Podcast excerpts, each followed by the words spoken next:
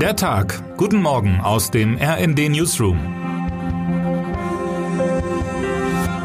Es ist Mittwoch, der 5. April. Sätzen 6. Das ist in etwa die Bewertung, die die Befragten dem deutschen Bildungssystem in einer neuen repräsentativen Forsa-Umfrage gegeben haben. In der Befragung, die im RND-Auftrag durchgeführt wurde, stellen die Deutschen dem Schulsystem ein verheerendes Zeugnis aus.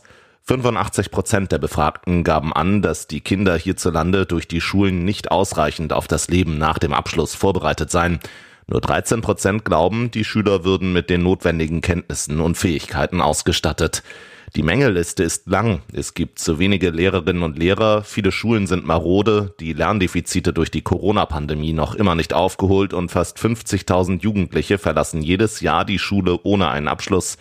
Die Umfrageergebnisse zeigen sehr deutlich, was die Menschen vom Bildungssystem halten. So gut wie nichts, schreibt mein Kollege Tim Sentivani aus dem RND Hauptstadtbüro.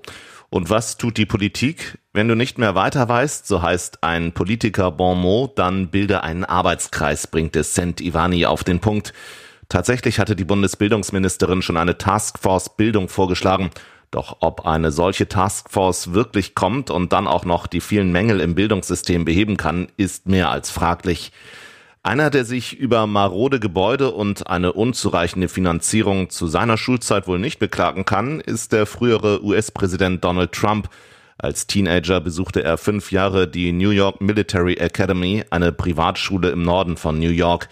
Trump selbst bezeichnete sich in den vergangenen Jahren immer wieder als Genie und erstklassigen Schüler. Doch ganz so brillant dürfte der Ex-Präsident nicht gewesen sein. Seine Schulnoten sind geheim, sein Studium schloss er ohne Auszeichnung ab.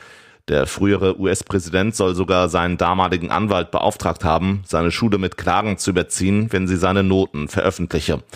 Einer von Trumps ungebetenen Ratschlägen, der auch ohne weiteres auf Kalender gedruckt werden könnte, lautet, Lerne immer von den Fehlern anderer, nicht von deinen eigenen. So verwundert es nicht, dass Trump gestern Abend vor dem Gericht in New York auch keinen Fehler zugeben wollte. Er plädierte auf nicht schuldig, nachdem die Anklageschrift verlesen wurde. Vor dem Gebäude demonstrierten derweil unzählige Trump-Unterstützerinnen und Unterstützer. Anschließend suchte er das Rampenlicht und sprach auf seinem Anwesen Mar-a-Lago zu seinen Anhängerinnen und Anhängern. Eines ist klar, die Trump-Show ist noch lange nicht vorbei. Termine des Tages. Bundesgesundheitsminister Karl Lauterbach stellt heute seine Pläne zur Bekämpfung von Arzneimittellieferengpässen vor. Der ukrainische Präsident Volodymyr Zelensky besucht heute Polen. Dort will er unter anderem im Königsschloss in der Hauptstadt Warschau mit geflüchteten Ukrainerinnen und Ukrainern zusammenkommen. Der Chef der internationalen Atombehörde, Rafael Grossi, reist nach Russland, um über eine Schutzzone um das umkämpfte Atomkraftwerk Saporischia zu verhandeln. Heute findet die Wahl des UEFA-Präsidenten statt. Amtsinhaber Alexander Schäferin ist der einzige Kandidat. Wer heute wichtig wird.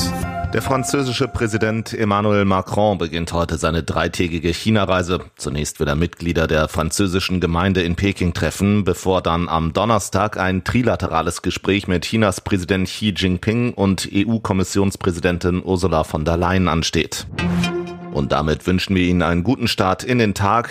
Text Sven Christian Schulz, am Mikrofon Tim Britztrup und Jana Klonikowski. Mit rnd.de, der Webseite des Redaktionsnetzwerks Deutschland, halten wir Sie durchgehend auf dem neuesten Stand. Alle Artikel aus diesem Newsletter finden Sie immer auf rnd.de slash der Tag.